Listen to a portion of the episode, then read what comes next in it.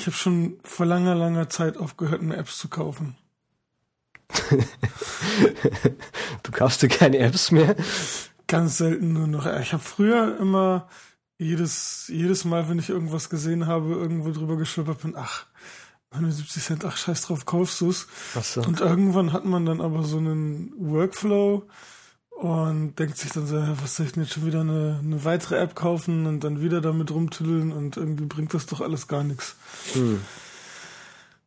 Okay. Ich kaufe mir seltener Apps. Das, ich glaube, das letzte, was ich mir gekauft habe, war Monopoly fürs iPad. Oh. Warte mal, das letzte, was ich mir gekauft habe, also richtig gekauft, mit, mit teuer Geld. Asphalt 6. Echt, ja, ich fand die vorherigen Versionen so schlecht, dass ich das nie wieder gekauft habe. Ja, ich, ich stehe halt irgendwie auf so, so, ähm, so Rennspiele. Ich weiß nicht, ich habe da einfach ein Händchen für. Keine Echt, Ahnung. ja? Ich auch, Mann. Ich, also Rennspiele sind absolut geil. Ja. Finde ich gut. Wie ist denn die 6er Version? Geht. Äh, du merkst halt deutlich, dass es Ding wie dieses Gameloft-Ding ist. Ja, das nervt mich bei Gameloft, dass die einfach so irgendwie zwei Engines haben und dann einfach jeden Kack raushauen. Genau, die produzieren einfach jeden Scheiß auf die, der, der blöden Engine. Äh, du merkst es halt dann auch grafisch, dass es nicht so cool ist und so und naja. Deswegen kaufe ich auch keine Gameloft-Sachen mehr. Naja. Okay. Ja, wir haben wieder keine Themen und Podcast werden sowieso langweiliger, hast du ja gesagt. Mhm. Ich habe neulich gemerkt, ähm, Twitter angemacht und dann so irgendeinen Tweet von einem der Herren von der Bits und So Crew gelesen. Bits und So kennt man ja, denke ich mal. Und mir dann so gedacht, was du erzählst, ist mir eigentlich total scheißegal. Und hab dann einfach mal, bin dann mal die ganzen Leute durchgegangen, denen ich so folge mal wieder. Und einfach mal die ganzen Bits und so Crew entfolgt, weil es einfach nix, nichts zu meinem täglichen Leben beiträgt, dass es tatsächlich besser machen würde. Und, und da ist mir erst wieder aufgefallen, so Podcasts wie zum Beispiel Bits und so, ja, die sind unheimlich groß, aber ultra langweilig. Wenn die einfach nur das wiederkauen, was du den ganzen, die ganze Woche in, der, in, den, in den Blogs eh schon liest, ja, und irgendeine Meinung von einem, was weiß ich, äh, Ex- ähm, FSCK-Log-Schreiber interessiert mich einfach nicht. Mhm. Aber dafür sind wir doch da. Eben, eben, dafür, weißt du, dafür gibt es eben solche Podcasts wie zum Beispiel unseren Podcast oder die Podcasts vom 5x5, wo wirklich Content entsteht. Ja, wo die Leute quasi sich im Podcast treffen und tatsächlich Dinge diskutieren, die relevant sind. Also jetzt nicht wie, hey, das, also das Ding bei, bei, bei diesen anderen Podcasts, diesen New, typischen News-Podcasts, ist es halt so, ja, hier eine Apple News, da eine Apple News und so. Und dann wird einfach Schritt für Schritt drei nach dieses Ding diskutiert. Und ich weiß nicht, das ist platt und langweilig. Ja. Ich war aber noch nie so der Bits und so Hörer. Ich habe da einmal, glaube ich, reingehört für fünf Minuten und ich habe den nie abonniert, den Podcast, auch nicht früher. Ah, okay. Als er angeblich besser war. Ähm, doch, habe schon relativ lange eigentlich zugehört, bis dann irgendwann mal. Was war denn da? Ich habe keine Ahnung mehr, warum. Ich habe einfach nicht mehr reingehört. Ich habe keinen Bock gehabt. Genauso MacBreak Weekly. Schon lange nicht mehr reingehört. Das Einzige, was ich mir noch reinziehe, ist, wenn quasi die, die wöchentliche Folge runtergeladen worden ist, dass ich dann nur bei denen im, im Wiki nachschaue, was sie denn für, ähm, für Picks hatten. Ja, MacBreak Weekly habe ich auch schon ganz lange nicht mehr gehört. Obwohl es ein witziger Podcast ist, mit, mit, mit lustigen Leuten. Also so äh, Inatko zum Beispiel habe ich gerne Ja, gehört. genau. Ja, das ist dann auch, das sind dann die lustigen Leute. Ja. Das war's mit den lustigen Leuten. Merlin ist ja nicht mehr dabei, der ist jetzt bei 5 by 5 und der Back to Work ist einfach, es ist einfach ein guter Podcast, kann man nichts dagegen sagen. Ja. Ja, ich habe mir letzte Woche, ich glaube, alle 5 by 5 Podcasts äh, angehört, also nicht angehört, sondern die haben alle angefangen über Texteditoren zu reden und ich habe äh, wirklich jeden von 5 by 5 runtergeladen und dann immer den Teil angehört, der über Texteditoren war. Okay. Aber das, das machen wir irgendwann anders mal, weil das ist äh, wieder zu, zu lange. Okay, das war jetzt das letzte Mal äh, erst unser Thema. Bei diesem Podcast frage ich mich aber, wie die immer ihre, ihre Podcasts codieren. Ja, ich, ich arbeite ja auch trotzdem viel mit Audio. Und ich habe mir jetzt Amadeus 2 Pro endlich geholt. Die nicht App Store Version übrigens. Ähm, und ich kriege ab und zu mal, wenn ich dann irgendwie ein MPEG 4 speichere, äh, hast du ja die Möglichkeit, irgendwie ein HEAAC V1, V2 zu speichern. Und dann habe ich mich oft gefragt, so HEAAC, was ist das? Das ist doch sicher komisch und so und das hat keiner und ist inkompatibel und bäh und so. Und jetzt irgendwie neulich vor, ich glaube zwei Monaten ist das jetzt auch schon mal her, habe ich mir den kompletten Wikipedia-Artikel, der tatsächlich nicht so lang ist, habe ich festgestellt, oder du hast es jetzt auch schon festgestellt, äh, ist und mir den einfach mal von vorne bis hinten reingezogen. Und festgestellt, HEAAC Version 2 will jeder haben. HE steht für High Efficiency, äh, AAC für Advanced Audio Coding äh, Version 2. Ähm, High Efficiency deshalb, irgendwie die größte, gibt dir das, die größte Bit Bitrate, die du bei diesem äh, MPEG 4 Exportiercodec äh, noch einstellen kannst, ist 48 Kilobyte, Kilobit pro Sekunde. Im Vergleich zu dem, was man sonst kennt bei AAC 320 Kilobit. Das heißt, du renderst ungefähr eine, eine, eine Stunde oder so an Audio in irgendwie so 20 Megabyte raus. Okay. Und das ist die höchste äh, Codierqualität. Das heißt, theoretisch, wenn wir unseren Podcast in HEAAC Version 2 codieren wollen würden, was wir nicht machen, wahrscheinlich. Wieso denn nicht? Weiß ich nicht. Also irgendwie wird der Podcast vermutlich, ja, wenn wir mit 16 Kilobit pro Sekunde codieren, dann wird sie immer noch anhörbar sein wird irgendwie vielleicht noch 5, 6 Megabyte groß sein oder so. Also es ist viel, viel effizienter als MP3. Ist das nur für Sprache oder ist das auch für... Nee, das für ist ganz normal. Das, also das AAC-Format kennt man ja. Ja, das ist einfach nur ein MPEG 4 Audio und eben der Audio-Codec kann eben auch das High Efficiency Version 2. Das ist noch ein bisschen mit, mit, mit viel, also von V1 zu V2 zu High Efficiency und, und Low Efficiency und so. Es gibt noch ein Low Efficiency AAC zum Beispiel.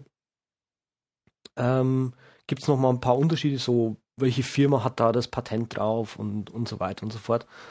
Genau, aber benutzen kann man die alle und auf Apple-Devices laufen diese ACs alle. Man muss nur ein bisschen aufpassen. Also irgendwie so auf dem äh, iPhone, wenn man da irgendwie ein, ähm, ein MP4, genau sowas. Ich habe ein MP4, Punkt MP4, ähm, aufs iPhone gespielt über Goodreader und mir da irgendwie so ein Mixtape angehört, was ich jetzt gerade mache. Und da ist Goodreader in den, ach, du willst jetzt gerade im Video anschauen, Modus gegangen. Mhm. Wenn du es aber als Punkt M4A raufhaust, dann checkt auch Goodreader, dass es ein Audio-File ist, das du da ihm gerade anbietest. Aber es soll wohl bei allen iPhone OS 3.1 Geräten und höher funktionieren und ich sehe, Linux hat auch eine ziemlich starke Unterstützung dafür. Mhm, genau. wieder Windows das Problem, das ist doch typisch. Kommen halt nicht hinterher. Ja. Also bei uns wird aber weiterhin MP3 verwendet. Ich glaube, wir bleiben jetzt erstmal dabei, ja. Okay. Wir reden ja auch nicht so viel und dann sind die Folgen nicht so groß. Ja, zumindest versuchen wir es klein zu halten. Ja, wir haben ja eben gerade darüber geredet, wie langweilig das ist, wenn man immer nur die News wieder kaut. Aber weißt du was, ich glaube, wir machen das dieses Mal auch, oder? Mhm. So viel Spannendes passiert. Es ist echt, echt Spannendes passiert. Ähm, das ja jedes Jahr beschweren sich die Leute mal, ah, scheiß Sommerloch, ist nix los, ist nix los. Und dann irgendwie dieses Jahr erstmal Google Motorola Akquisition, dann denkst du dir, okay, jetzt kommt doch das Sommerloch. Dann HP WebOS dann ein paar Tage Pause, okay, jetzt haben wir endlich ein Sommerloch, jetzt ist nichts los, jetzt kann ich entspannen. Dann tritt Steve Jobs zurück. Also irgendwie ist echt richtig gut was los dieses Jahr. Aha. Was ist deine Meinung zu dem Google Motorola Aufkauf?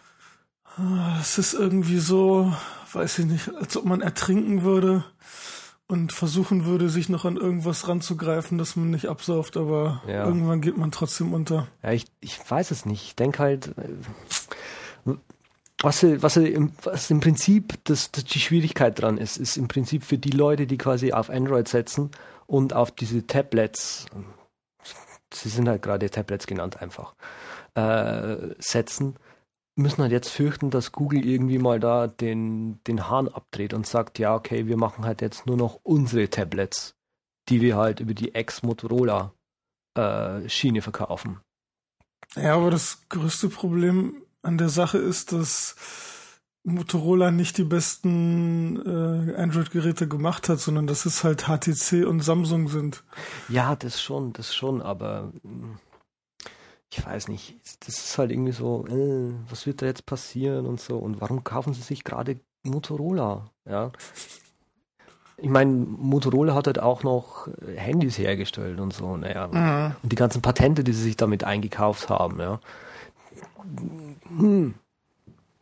Ja, also das Problem ist, dass es keine sinnvolle iPhone-Konkurrenz gibt. Wenn man jetzt mal absieht von dem Argument, öh, das ist Apple, das ist eine Sekte, das kaufe ich nicht. Mhm. Und ich würde mir trotzdem aber wirklich einen richtig starken Konkurrenten wünschen. Mhm. Also ich finde die na, Alle Geräte, die ich mir anschaue, die sind immer noch nicht benutzbar, die sind immer noch nicht auf dem gleichen Level. Na nee, wir sind weit davon entfernt. Das Ding ist doch eigentlich das, ja, warum die anderen Hersteller gerade nicht hinterherkommen. Apple hat halt in ihren Usability-Labors und in den Testlabors irgendwie, was weiß ich, in, im Jahr 2000 schon angefangen, mit diesen Geräten zu experimentieren. Ja, und haben dann halt die erste Iteration gemacht, die zweite Iteration gemacht, die dritte Iteration. Wahrscheinlich haben wir das erste iPhone gesehen und das war irgendwie schon die vierte, fünfte Iteration, ja. Äh, ja. Das vierte oder fünfte Testgerät, bis sie mal auf dem Level waren, dass das so funktioniert, ne? Und im Prinzip hauen sie das Ding raus, es wird ein Riesenerfolg und, und, und jetzt versuchen halt all die Konkurrenten diese, diese, ja, diese ganze Testphase äh, zu überwinden und einfach trotzdem schon mal ein Gerät rauszuhauen, ja. Und ja. das funktioniert halt nicht. Ja, und das, was nicht funktioniert, ist zu versuchen, ein zweites iPhone zu sein, sondern was die Konkurrenten stattdessen versuchen sollten, ist einfach eine komplett neue Sache rauszubringen, dass man sagen kann, ey, da ist das iPhone, aber wir machen was anderes und hm. das andere ist besser. Ja, das hat ja HP von probiert mit diesem, ähm, wie hieß es? WebOS. WebOS. Ich meine, das, das Touchpad hieß es, ne? Ja, genau, ja. Was, es dann, was sie dann am Schluss jetzt noch verramscht haben für 99 Dollar. Die haben ja sowas versucht wie, da haben, da haben dann selbst die eingefleischtesten Apple-User gesagt, wenn einer noch rankommen würde, das gerade so zu machen, so machen zu wollen wie äh, Apple, dann HP. Und was ja. machen sie? Sie hauen dieses Touchpad raus, drei Monate Entwicklungsphase, drei Monate lang testen sie es aus, oder es waren, glaube ich, nur zwei Monate oder so. Und dann sagen sie, hey, der, das Ding verkauft sich ja gar nicht. Ja, ja ich glaube, das war ein Problem, dass HP Palm gekauft hat und dann zwei, drei Monate später Leo Apotheker von SAP ja. bei HP CEO wurde und dann einfach die Orientierung in Richtung Geschäftskunden ging und, und Dienstleistungen und nicht mehr in Richtung Konsumergeräte. Ich glaube, das, das ist auch das, das, das Hauptproblem gewesen. Ist einfach unglücklich gelaufen. Ja. Ist schade, weil bei HP habe ich auch gedacht, also wenn es einen Konkurrenten geben wird zum iPhone, dann ist es halt HP WebOS, weil es doch richtig ausgearbeitet war und einige Konzepte hatte, die das iPhone so nicht hat und wahrscheinlich auch nicht haben wird. Mhm. Das einzige Problem war dann eben die Geschwindigkeit und dass es nicht so flüssig lief, aber daran hätte man arbeiten können. Ja. Aber ich denke mal jetzt, wo es bei Palm gescheitert ist, wo es bei HP gescheitert ist, gibt es keine Zukunft mehr. Einige sagen, okay, vielleicht wird Dell kaufen oder jemand anders, aber also dreimal, nee. Hm. Hm. Ich sehe ich sehe eigentlich gar keine Zukunft mehr für WebOS. Ja. Nee, nee, ich auch nicht. Schade eigentlich. Ja. Und zuletzt Steve dann irgendwie geschrieben, ähm, diesen offenen, was nicht, was nicht wieder so ein offener Brief sogar so, so wieder? Ich glaube, das war eine Mitteilung einfach nur, dass er zurücktritt. Hm. Aber was ich nett fand irgendwie in der Mitteilung, die, die Einleitung, dass er, wie hat er geschrieben, äh, dem, dem Leaderboard von Apple und der ganzen Apple Community also er hat quasi schon damit gerechnet, dass sein Brief äh, oder sein E-Mail öffentlich zugänglich sein wird. Und damit dann quasi ja. die ganze Apple-Community noch mitgegrüßt hat. Ja. Das fand ich ganz nett. Ja, ich meine, er wird ja sein, seine Tätigkeit, das, was er gemacht hat, trotzdem noch behalten. Mhm. Und Es ist halt nur so, dass er jetzt offiziell den Titel abgibt, was eigentlich nicht schlimm ist, weil es, Tim Cook hat auch schon so lange als CEO den Posten ja. gehabt und das Ding geleitet. Der, und der ist ja im, er ist ja im Prinzip CEO gewesen seit mindestens einem halben Jahr jetzt schon. Nur halt nicht offiziell. Ja. Ja, länger. Er war ja auch schon vor, vor fünf Jahren, als äh, Steve Jobs ah, ja, nicht, ak nicht aktiv seinen Posten belegen konnte, auch CEO. Und also das Einzige, was ich vermissen werde, sind die Keynotes. Absolut. Absolut. Ja. Ich, ich stelle mir das ja immer noch so vor, dass obwohl Steve jetzt nicht mehr äh, im, im, im, im Sattel ist, also äh, CEO ist, trotzdem noch die Keynotes macht. Ja, hoffentlich. Weißt du, was, was ich meine? Das ist einfach, der, macht, der, der hat es einfach gern gemacht, ja. ja. Äh, und er hat es gut gemacht. Und er also er hat es großartig gemacht. Also die anderen machen es auch gut, aber Steve Jobs hat es eben wirklich richtig großartig gemacht und nochmal die Produkte, die eh schon gut sind, hat mhm. nochmal irgendwie so ein Stück besser gemacht. Ja. Und ich denke denk mir das ja immer noch so, das, das wäre halt echt so ein, so ein typisches Apple-Ding wieder, ja. Ja, äh, Steve, obwohl er offiziell nicht mehr, sage ich mal, nicht mehr offiziell der Chef von der Firma ist, ja, dass sie ihm trotzdem noch das Ding weitermachen lassen, was er halt gern macht, so ungefähr. Ja. Und ja, also wie gesagt, die, die, die Keynotes werde ich auch vermissen. Also immer so, yeah, Steve und so. Und wie die Leute da explodieren und so. Grandios. Mhm. Ja, und ich habe auf Apfelquark einen kurzen Artikel geschrieben, weil ich mir erhofft habe, dass einige auch was dazu schreiben werden und ich wollte das sammeln und dann wieder mal typisch Apfelquark Kommentar. Jetzt tut aber bitte nicht so, als hätte er den Weltfrieden erschaffen. Mhm. Das ja. ist immer so. Der erste, ja. er, unter den ersten Kommentaren bei Apfelquark, wenn du was schreibst, ist immer einer dabei, der irgendwie, äh, hey, du bist doch gerade geswitcht, oder? Ja, ja, genau. Ja, aber es ist so, ich habe einen Artikel gelesen, ich glaube wieder von Dr. Drang. Mhm. Ähm, Im Prinzip ist es egal, ob du ein Apple-Produkt benutzt oder nicht. Irgendwo ist halt Steve Jobs Einfluss trotzdem mit dabei, weil es ist halt einfach der Personal Computer, der Mac, die GUI, alles. Also irgendwo hat er da seine Finger mit im Spiel mhm. und ob die jetzt vor 30 oder 40 Jahren kopiert haben oder jetzt halt vor fünf Jahren mit dem iPhone, also irgendwo benutzt du halt immer seine Ideen mhm. und es ist halt so, er ist halt nicht irgendein Geschäftsführer, weil Steve Jobs einfach viele kennen, während du halt vielleicht noch bei Google und bei Microsoft die CEOs kennst, aber ansonsten kennst du da jemanden? Also ich glaube eher nicht. Nee, ist halt also nicht Steve ist halt auch einer gewesen, der halt extrem im Mittelpunkt gestanden hat. Ja. ja. Er ist halt das Gesicht der Produktlinie ge mhm. gewesen. Und im Prinzip braucht man sich ja auch nicht zu wundern, wenn, wenn ich jetzt als, als Mac- und iOS-Entwickler einer Person dankbar bin, weil ich meine, ich, äh, ich lebe ja von Apple. Mhm. Das ist ja nicht so, also das gesamte, das gesamte System, was erschaffen wurde, das Ökosystem, das ist ja alles, wenn das jetzt nicht da wäre, müsste ich halt irgendwie für Android entwickeln oder für was anderes und würde halt eine Menge weniger Spaß haben. Mhm. Macht schon Spaß fürs iPhone zu entwickeln, ne? Auf jeden Fall. da wir gerade bei Spaß sind, äh, die Gamescom war auch, glaube ich, die letzten oh ja. Wochen. Ein Riesenspaß, äh, so an sich, von der, von der Messe her. Äh, irgendwie auch die Joxcast-Leute, wo ich letzte Folge oder so, oder vorletzte, ich glaube die Folge mit Jim, genau, drü äh, drüber gesprochen habe, die waren auch hier und haben halt eben die Sony Xperia, falls man die kennt.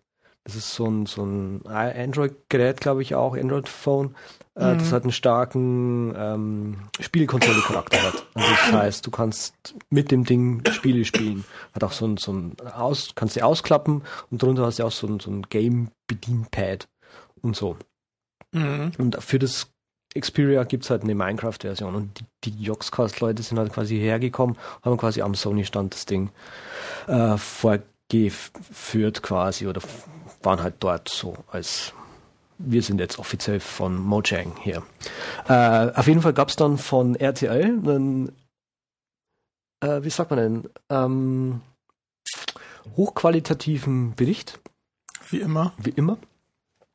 Und diesmal war er aber so unter aller Gürtel, äh, unter aller Sau, unter jeglicher Gürtellinie, dass äh, etliche Gamer explodiert sind und äh, sich quasi bei RTL beschwert haben und inzwischen ist es sogar so, das kann man bei, der He bei Heise nachlesen, wir haben es verlinkt, dass die niederländische Landesmedienagentur prüft, ob hier nicht irgendwelche Medi medienrechtliche Bestimmungen äh, oder die, sogar die Menschenwürde äh, nicht angegriffen worden ist. Mhm. Also es, man kann sich den Beitrag noch, der Originalbeitrag kann, glaube ich, bei RTL selbst nicht mehr angeschaut werden. Auf YouTube wird man auch noch, auch nur noch Leichen finden. Man kann aber diesen Beitrag trotzdem noch herunterladen. Den hat irgendjemand mal zufälligerweise auf Rapidshare abgelegt. Mhm. Und ähm, ich habe den auch reingezogen dann so im Nachhinein und dann dachte, leck mich am Arsch. Oh, Entschuldigung. ähm, der ist wirklich, wirklich, wirklich unter aller Würde. Also äh, sie packen sich da zum, also sie, im Prinzip die, ist es diese ätzende, langweilige Diskussion um, ja, Computerleute, die achten nicht so auf ihr Äußeres und so und das drücken die halt so dermaßen durch diese ganze bescheuerte Sendung durch, in dem ganzen Bericht, so, wo du, und du schaust ihn dir halt an und denkst dir so, ja und, dann achte ich halt nicht auf mein Äußeres, so what? So, Qualitätsjournalismus auf äh, Spiegel Online-Niveau. Ja, genau. Aber da krallen sich dann irgendwie so ein 23-jähriges Mädel, was von Tuten und Blasen keine Ahnung hat, und stellen ihn dann irgendwie neben so einen langjährigen äh, Bombenleger.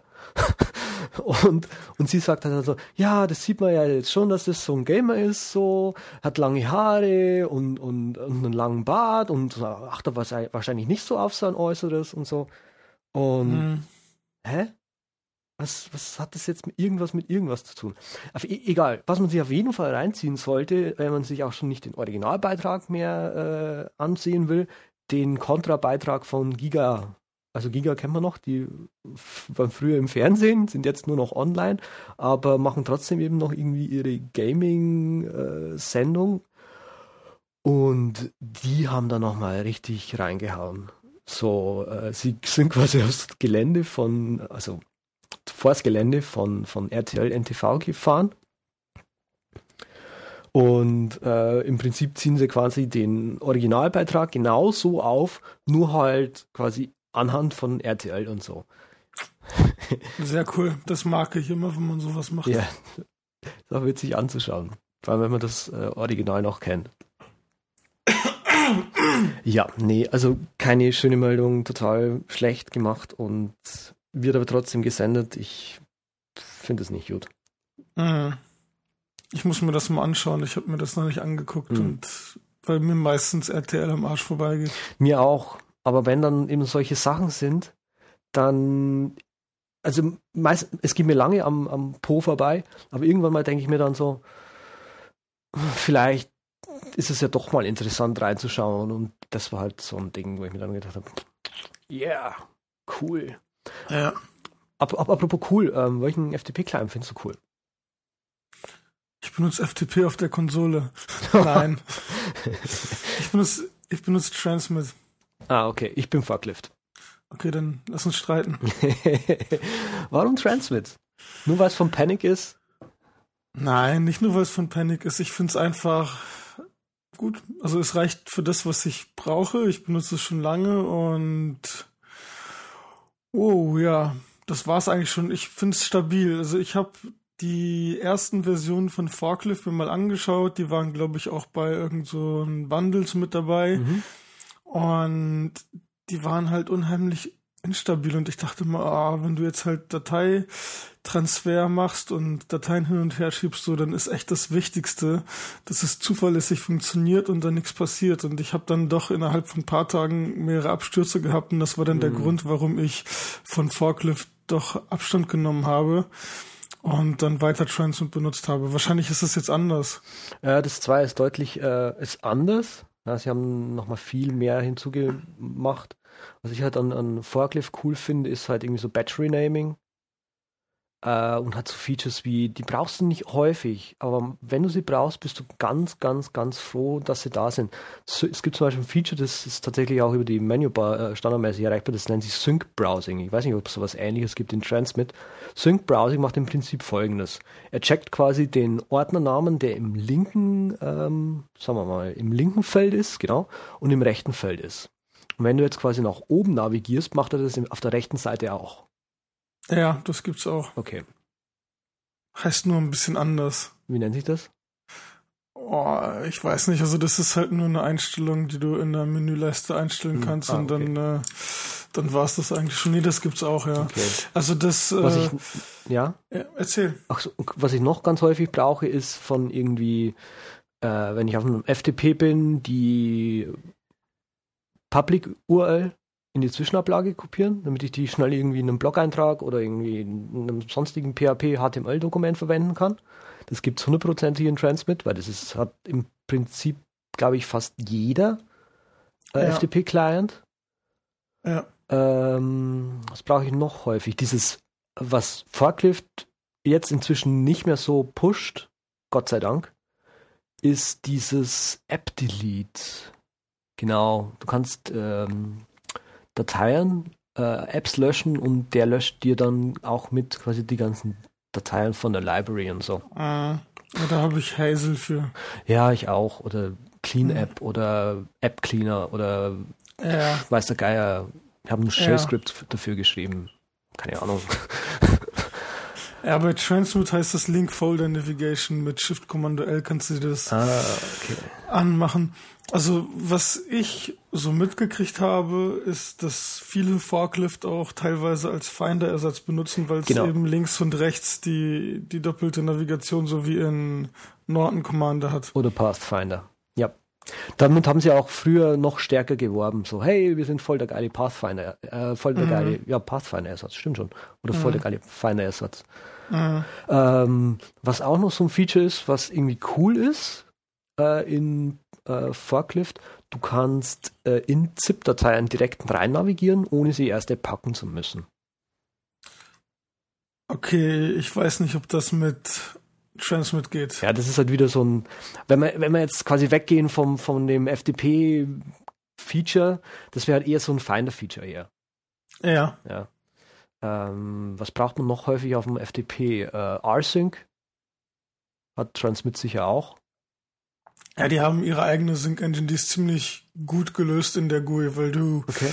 wenn du auf Synchronize gehst, dann kommt erstmal so ein schicker Dialog und dann kannst du da halt die ganzen Einstellungen machen und dann fassen die das nochmal in natürlicher Sprache zusammen, was denn jetzt wirklich passiert. Also okay. so nach dem Motto, deine Dateien werden jetzt auf den Server kopiert und wenn auf dem Server irgendwelche Dateien existieren, die aber bei dir nicht lokal existieren, werden diese gelöscht. Also dass man mm. wirklich weiß, was denn jetzt passiert. Das finde ich ganz gut gelöst, obwohl ich das basiert nicht, nicht auf rsync. Ich glaube, das ist eine eigene Engine und die ist ziemlich schnell. Ah, genau, das ist auch das, was geil ist bei Transmit. Die haben mit der Vierer-Version die Geschwindigkeit richtig stark optimiert. Ja, das also ist das bei ist Forklift aber auch neu. Okay. Muss, ich vermute, da ist irgendwas an den FTP-Libraries äh, passiert, dass beide jetzt so schnell geworden sind. Kann sein, ja.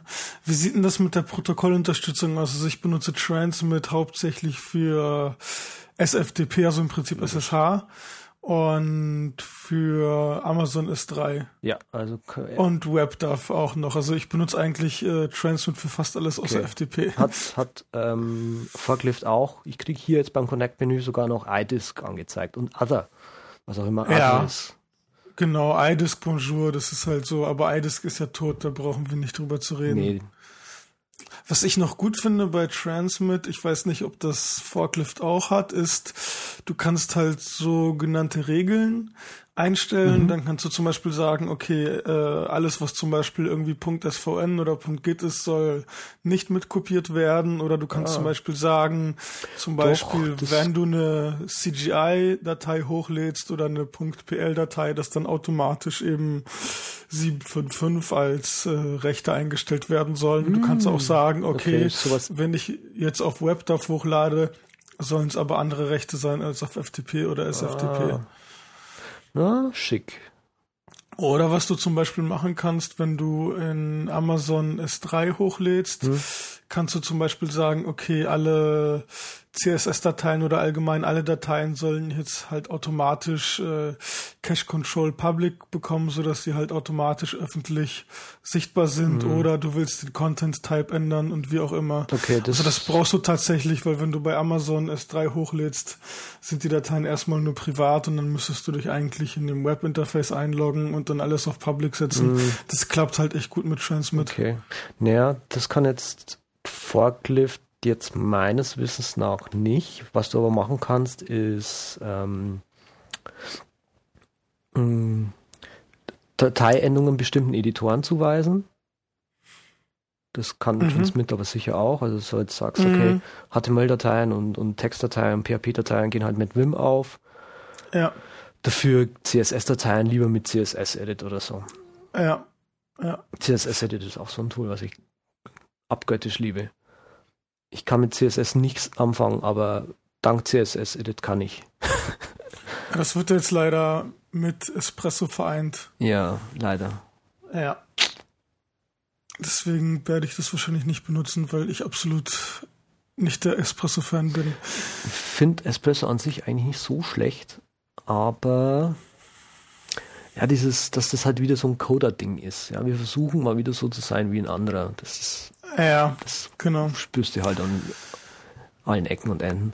Äh, lass uns bei FTPs Clients bleiben. Ähm, genau, also was ich geil finde, ist, äh, dass du bei Transmit so eine so einen Ordner mit so einem Sternchen hast und dann kommt so ein Popover hm. und da kannst du dir pro Server kannst du dir verschiedene Orte reinfügen. Das ist im Prinzip nichts anderes als die Finder-Sidebar, ja. aber eben abhängig von den jeweiligen Servern, auf denen du bist. So habe ich zum Beispiel bei dem Juicy Cocktail Server irgendwie den Beta-Ordner, wo ich halt Sachen hochlade, die dann mm. an die Beta-User geschickt werden. Bei dem Susumi-Ordner äh, bei dem Susumi-Server habe ich eben zwei Ordner, einmal unseren gescherten Ordner und dann einmal eben den, den Jekyll-Ordner, wo ich dann einfach sofort äh, drauf zugreifen kann, zack, hochladen, fertig. Das, das würde ich, ich jetzt in, in Forklift mit einem Synclet lösen.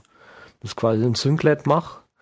Also ein Synclet ist eine .app, die du speicherst, die okay. quasi einfach nur den einen R-Sync aufruft und quasi über die Transmit, über Forklift quasi dann das Ding hochlädt und so im Hintergrund. Mhm.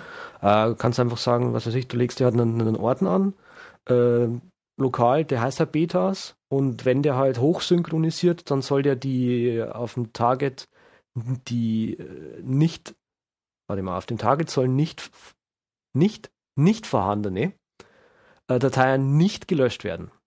Mhm. Also sprich, alles, was im, im, im, Original nicht drin ist, wird auf dem Ziel auch nicht gelöscht. Also es wird nichts gelöscht. Mhm.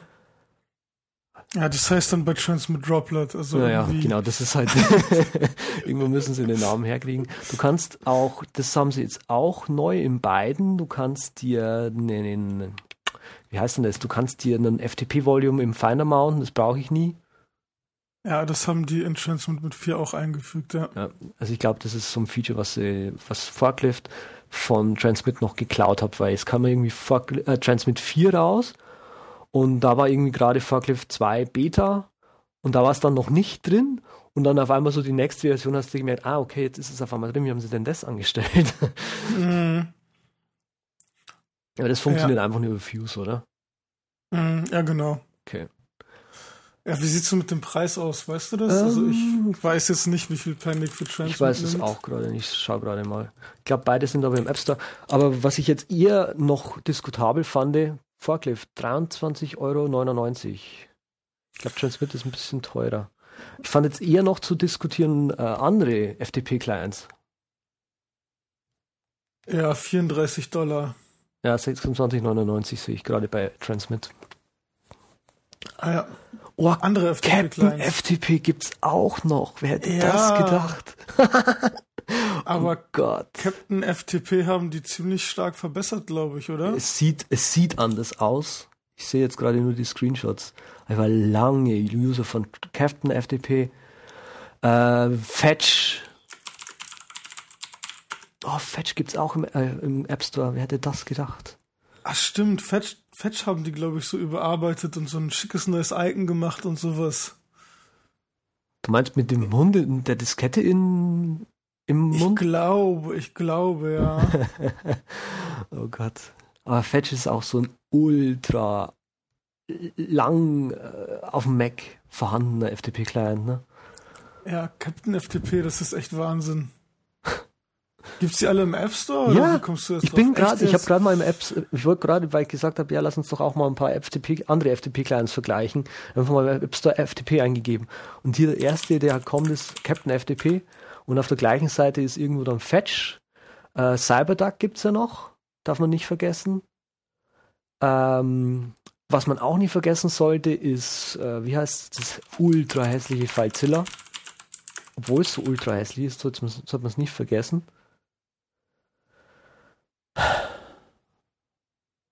Fällt dir sonst noch was ein? Ja, es gibt noch eins, das ist alles aber irgendwie nicht hier drin. Das ist, ich meinte doch nicht das Fetch und auch nicht das Captain FTP, sondern ah. irgendeins ist mal rausgekommen von einem halben Jahr, total überarbeitet und das ist auch schon richtig, richtig alt. Du meinst aber nicht Cyberduck, oder? Nein, nein, nicht Cyberduck. Macht Cyberduck eigentlich auch so Sachen wie äh, S3 und mhm. äh, ähm, also, echt, ja? Cyberduck macht alles, was du willst. Tatsächlich. Also Cyberduck ist, ist ja eigentlich eine Freeware, das finde ich auch irgendwie komisch. Ist, wenn du dir es über die normale Webseite runterlädst, ist es eine Freeware. Oder eine Donationware, besser gesagt. Äh, wenn du es aber im App Store kaufst, kostet es irgendwie 19 Euro und mhm. ähm, kann aber alles, was die anderen, also Transmit und Forklift können auch, bis auf das, ähm, bis auf dieses Mountain im Finder, also dieses Fuse-Gedönse, können sie nicht. Aber hier der Screenshot zeigt Amazon S3, SFTP, äh, WebDev, Google Storage, Rackspace, Cloudfiles, Google Docs, mhm, mhm. Swift, okay und Azure. Okay. Dieses Windows-Ding. Ah, okay, ja, das kenne ich irgendwie gar nicht. Ja. Aber der kann jetzt alles. Okay. Wahrscheinlich sind diese anderen dann einfach auch nur ein bisschen modifiziertes WebDev oder so. Wahrscheinlich, ja. Oder F ein bisschen modifiziertes FTP. Ja. Ich weiß jetzt echt nicht mehr, wie der hieß und das macht mich gerade total verrückt. Expand Drive gibt's noch, aber Expand Drive ist halt eben MacFuse und mhm. das hat auch Unterstützung für, für FTP. Ich glaube, InterArchi war das. Ah, okay, jetzt weiß ich, was du meinst. Ja, genau, mhm. die haben das nämlich, die haben ein richtig geiles Icon. Ja, das meinte ich genau, die haben das nämlich, das war so ein ganz richtig alter, angestaubter Client und die haben den komplett modernisiert und neu gemacht und ist vielleicht auch mal wert, sich das anzuschauen. Mhm. Die machen auch, wie ich gerade sehe, FTP, SFTP, SCP, WebDAV, ja, stimmt, Amazon das Inter-Archi-Ding da, das ist auch schon uralt, ne? Ja, genau. Krass. Also ich glaube, bei FTP-Clients ist das so, dass man nicht viel falsch machen kann, weil die alle irgendwie alles mhm. machen. Da gibt's ganz wenig Unterscheidungsmerkmale, aber das User Interface und eben der, der Workflow, wie man damit arbeitet, mhm der ist doch erheblich unterschiedlich und ich glaube, die, der beste Rat, den man da geben kann, ist einfach sich alle anzuschauen und zu gucken, welcher einem am besten gefällt, oder? Weil, guck mal, jetzt auch gerade, wo wir Forklift und Transmit verglichen haben, also im Prinzip haben die alle das gleiche, nur mit einem anderen Namen. Ja, genau, genau. Also eigentlich kann man nichts falsch machen. Worauf man halt schauen kann, ist, äh, wenn man tatsächlich überhaupt kein Geld ausgeben will oder kann, dann ist wahrscheinlich Cyberduck oder FileZilla, einfach das, was man benutzen will. FileZilla ist halt hässlich, ist aber Cross-Plattform äh, und kann halt im Prinzip leider nur FTP, also so FTP, SSH-Geschichten. Ähm, hübsch, hübsch, sagen wir, hübscher ist das Cyberduck und der ist eben dann auch Donationware und ja. Ja. Also das, In das äh, Interarchi sieht auch gut aus, was ich gerade sehe. Die haben Plugin-Unterstützung. Damit kannst du zum Beispiel den Apache-Server neu starten über den mm. FTP-Client und sowas. Ich weiß nicht, also ähm, Transmit hat auch SSH-Unterstützung, womit du bestimmte Kommandos quasi auf der Kommandozeile auf dem Server ausführen kannst. Hat das Forklift auch? Das hat Forklift nicht. Das kann sein, dass ich das übersehen habe, weil es gibt hier irgendwie äh, ein Terminal noch, was ich mir in die der Titelleiste hinzufügen kann, aber ich vermute mal, das führt nur das Terminal, öffnet nur das Terminal an der Stelle, wo ich gerade bin. Ja, genau. Mhm. Ja, schön. Cool. Wie war denn das eigentlich, wo neulich das iWork auf dem iOS rauskam? Da habe ich dir ja schon geschrieben, so, yeah, voll geil. Und du so, na, eher so ein bisschen. Ja, ist schon richtig gut. Also das, dieses gesamte iCloud, das kann ich ja wohl sagen, ist richtig genial. Es funktioniert ohne Probleme. Auch jetzt schon in der Beta-Version. Deswegen ist auch iWork cool, aber es ist natürlich nichts zum Kollaborieren, weil das Problem, hm. was noch nicht gelöst ist, ist, wenn ich jetzt zwei Personen habe, die das gleiche Dokument teilen wollen, wie mache ich das? Also es ist echt so ein Ego-Ding. Mhm. I-Work. Ja, okay, okay. Ja, das ist auch so das, was ich noch so gedacht habe mit dem, mit dem iCloud, dass es halt nur auf eine Person bezogen ist und ich demnächst die Fotos meiner Freundin auf dem iStream angezeigt werde. Fotostream heißt es, glaube ich. Ja, also was du machen kannst, du kannst mehrere iCloud-Accounts hinzufügen, aber jeder zusätzliche Account, den du hinzufügst, ist natürlich nicht für, für Dokumentensync geeignet, sondern nur für, für Fotostream hm. und die ganzen anderen Geschichten, für Kalendersync und sowas. Ah, okay. Also du kannst schon über, über mehrere iCloud-Accounts erreichen, dass du bestimmte Daten teilst. Hm aber du kannst nicht äh, Dokumente synchronisieren. Hm. Aber das hat doch jetzt eigentlich nichts mit der eigentlichen App zu tun. Ja, schon, weil du, du startest die App und du siehst sofort alle deine Dokumente, die du halt auch auf dem iPad hast oder online in, in iWork. Ja, okay, aber wie findest du die App an sich? Apps. Also ich finde die eigentlich ziemlich gut, muss ich sagen, aber es ist halt kein Plaintext. Ja, das ist das ist logisch. Also ich habe bei iWork immer so dieses, dieses blöde Gefühl, okay, es ist halt ein, ein proprietäres Format und ich speichere zum Beispiel auch jede Datei, die ich mit äh, Pages abspeichere, nochmal zusätzlich als PDF-Datei. Hm, okay. Ja, also ich muss, muss ganz ehrlich sagen, was äh, Numbers zum Beispiel. Numbers finde ich total, total schick, weil ich neulich das war zufällig genau die Zeit, wo das, äh, die iPhone-Versionen auf dem iOS rauskamen von iWork.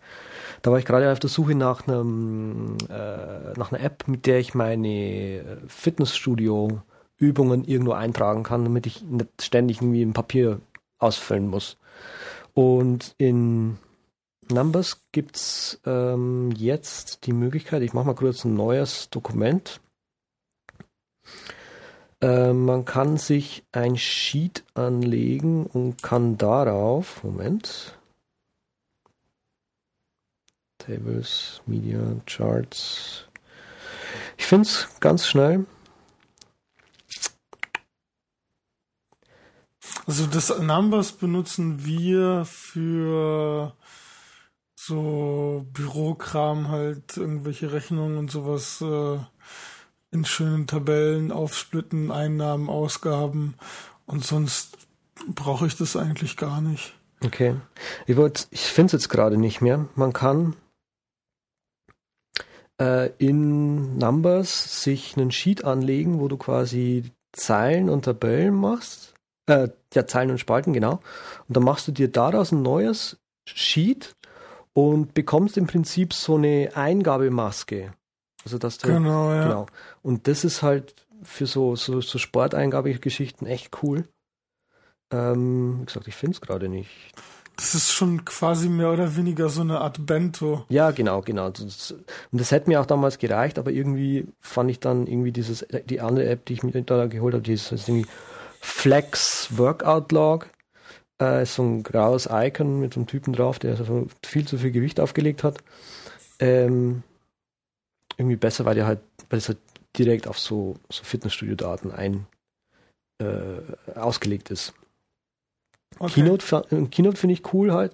Du kannst halt jetzt, ich kann halt mein, meine Keynote auf dem Rechner machen. Im Prinzip würde ich die dann wahrscheinlich direkt gleich in der iCloud haben und ich müsste überhaupt nichts mehr machen. Ich fahre einfach zum Kunden oder gehe auf eine Präsentation, äh, schließe mein iPhone an. Ja, du brauchst nicht mal mehr das iPad mitnehmen. Schließ das äh, iPhone an, an den Projektor, öffnest Keynote und gibst deine Präsentation. Richtig.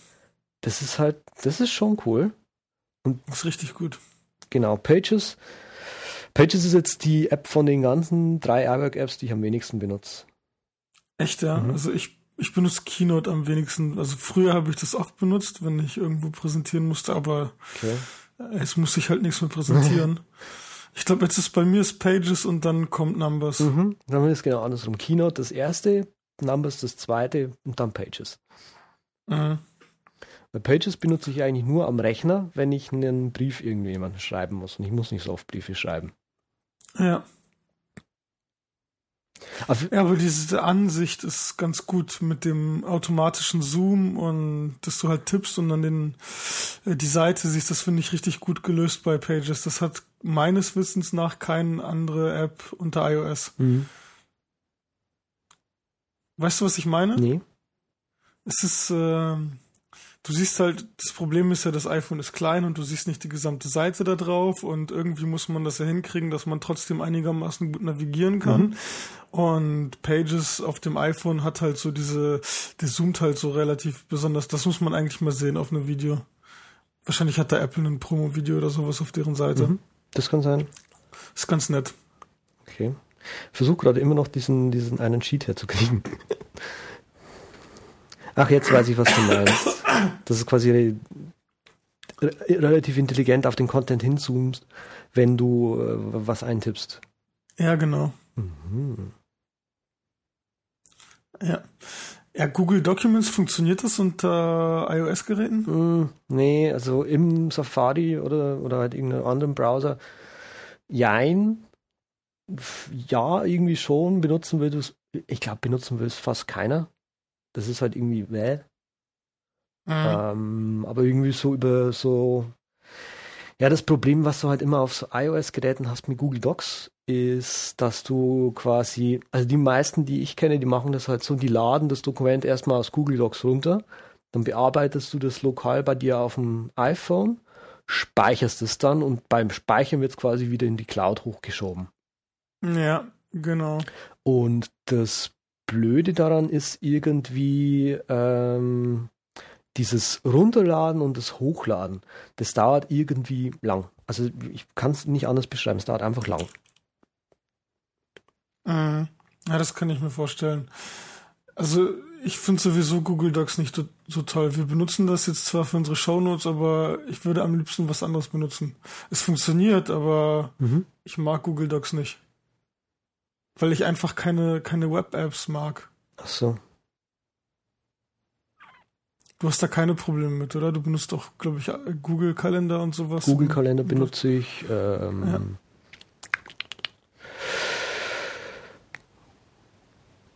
ja. Aber eigentlich nur wegen dem Sync halt. Okay. Arbeitest du denn lieber im Web oder synchronisierst du die, die Apps dann lieber und hast dann so diese native, volle. Was meinst du damit? Experience. Ja, was weiß ich, dass du zum Beispiel bei Google Docs kannst du da irgendeinen Sync machen oder sowas, dass du das zum Beispiel auf dem Rechner benutzt so. in einer App? Nee, wenn, wenn, wenn ich Google Docs mache, dann einfach im Browser. Okay. Okay. Also was gibt's denn da für, was gibt's denn da für Beispiele, Mensch? Zum Beispiel äh, Google Mail ist, glaube ich, das perfekte Beispiel. Es gibt halt Leute, die arbeiten richtig gerne im, im Web mit dem Google Mail Interface mhm. und dann gibt's halt einige, die sagen, nee, mir ist das zu blöd meine Mails im Webbrowser zu machen. Ich habe dann lieber sowas wie Mail oder wie Outlook. Und ich bin zum Beispiel eher der Typ, der sagt, okay, ich habe lieber eine, eine, native App und benutze die. Mhm.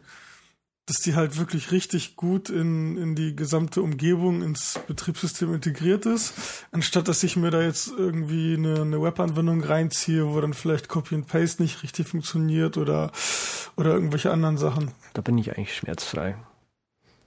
Echt, ja? Mhm. Das ist mir nicht so wichtig. Was mir, was mir halt sauer aufstößt, sind halt Kunden, die mich dazu zwingen, Open Office zu benutzen. Ja, aber gegen Google Docs hätte ich überhaupt nichts, weil das Schöne an Google Docs ist ja inzwischen, dass sie im Prinzip das, was sie im Wave gemacht haben, in gut machen.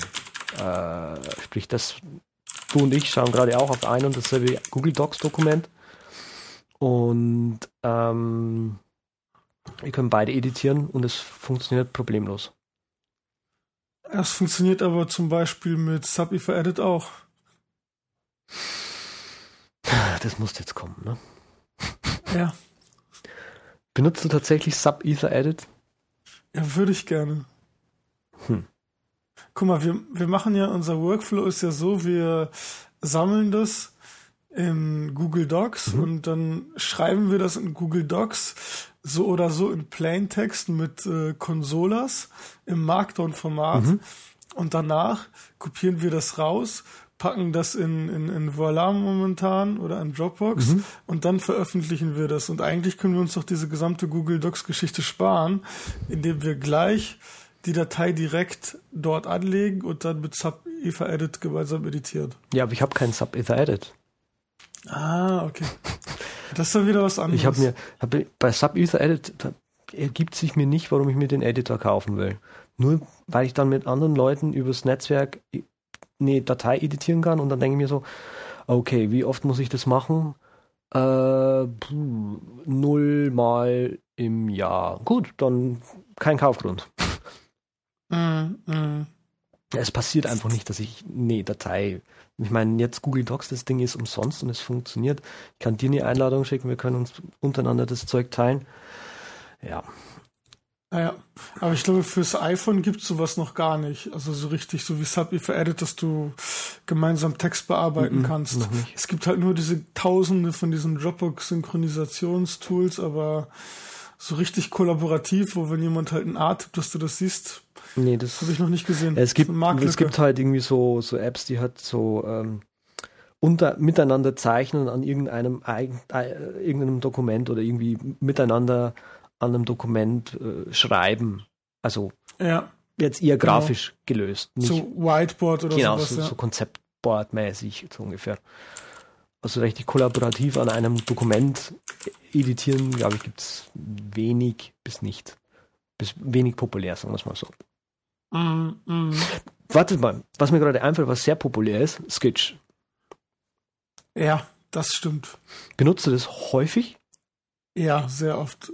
Das ist mein, mein Tool. Echt? Mein Tool. Ja, mein Tool. Okay. Ich benutze das seit, seitdem es eigentlich draußen ist, seit dem ersten Tag und die ganze Zeit. Hab zwischendurch mal für, für eine Woche oder so das Little Snapper benutzt von Realmax Software, mhm. bin damit nie richtig warm geworden und hab mir dann auch als Skitch angekündigt hat, diese Pro Features zu integrieren, die dann auch eben kosten, habe mir dann auch sofort diesen Pro-Account geholt, habe dann drei, vier Monate später festgestellt, dass ich nochmal den gleichen Zeitraum, den ich mir gekauft habe, kostenlos draufkriege. Mhm. Naja, und jetzt ist es sowieso kostenlos und gehört ja, genau, zu stimmt. Die haben ja, Evernote. Genau, und das, deswegen sprechen wir das hier ja an. Ähm, äh, ja, sind aufgekauft worden. Ich, wie siehst du das? Also ja, schade irgendwie. Also ich finde immer diese Aufkäufe blöd. Ja, bei mir ist halt das Ding.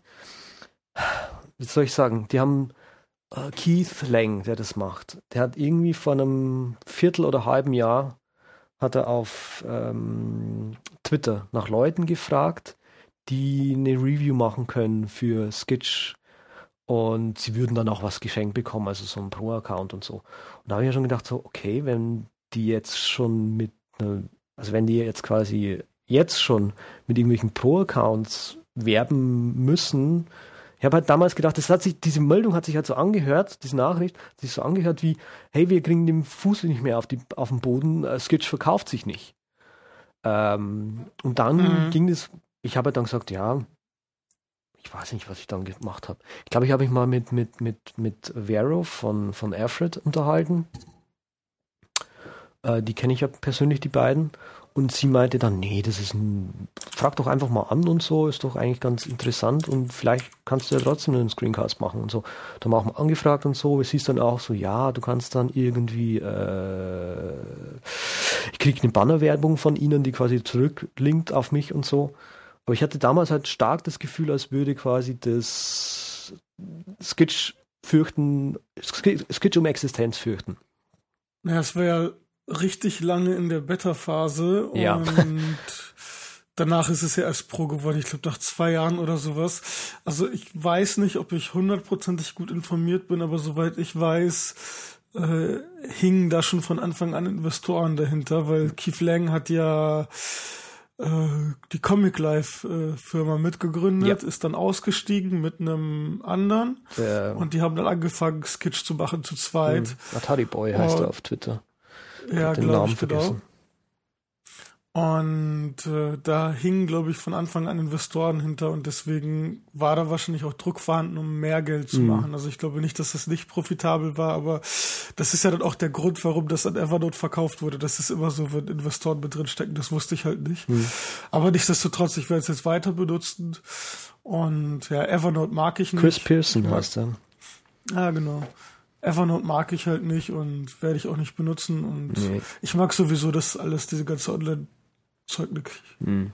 Ja, von dem her muss man halt jetzt einfach fürchten, dass jetzt Skitch eventuell tatsächlich irgendwie vielleicht sogar mal wegfällt oder so. Auf der anderen Seite, jetzt ist alles kostenlos irgendwie, ne?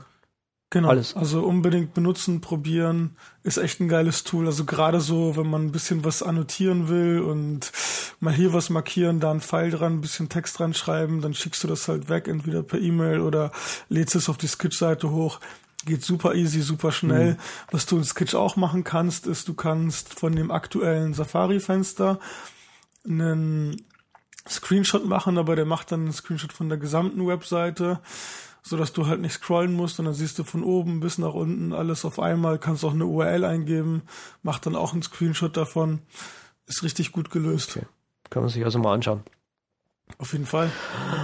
In Minecraft diese Woche hat sich äh, auch was Tolles mal wieder ergeben. Äh, Lachlan von der Minecraft Workbench der produziert ewig viele Videos irgendwie. Und jetzt gerade hat er irgendwie eine Tutorial-Serie angefangen, die sich Redstone Minute nannte, weil er eben äh, Redstone from L to Z irgendwie über Machinima Realm heißen die. Äh, es war halt auch so ein, so ein, so ein Redstone-Tutorial, wie man quasi Schaltkreise macht, irgendwelche Endgates, NOR-Gates, äh, XOR-Gates und so weiter. Geil. In Minecraft. Und im Prinzip hat, er, hat es ihm quasi ein bisschen zu lang gedauert, bis die vom Maschine gesagt haben, ja, denn wir machen das jetzt endlich mal. Und er hat dann quasi angefangen, eine Mini-Tutorial-Serie anzufangen, die sich Redstone Minute nennt, wo quasi in einem Video immer quasi einen gewissen Schaltkreis kurz mal zeigt, wie man ihn baut und wofür man ihn im Prinzip einsetzen kann. Ah, cool. Äh, da fand ich besonders cool den Block-Swapper, wo er quasi zeigt, wie man äh, ja, zwei Blöcke austauscht mit, mit zwei Pistons, einer Sticky-Piston und so. Und im Prinzip hat er das für sich selbst eingesetzt, irgendwie, um in seiner, in einer Welt, in der er baut, ähm, quasi auf einen, du drückst einen Knopf und dann vor deinem Haus tauschen sich quasi so Erd- oder Steinblöcke aus zu irgendwelchen Lightstones und du kannst hast einmal im, im, im, in der Nacht hast du einfach mal Licht. Mm. das ist irgendwie cool. Ja. Und die andere, die, die Redstone from L to Z, also die, das dauert irgendwie eine Viertelstunde pro, sind glaube ich gerade zwei Episoden, die halt über Machinima rauskommen, in der halt irgendwie diese ganzen End, Or, was weiß ich, Gates erklärt werden, aber in lang. In richtig lang okay. und ausführlich und so. Okay. Und das ist auch ziemlich cool. Also irgendwelche T-Flip-Flops, mit denen sie dann zeigen, äh, dass man binär hochzählen kann und so, ist echt geil. Das ist ja cool. Das ist echt mal interessant, so vor allem auch für mich. genau.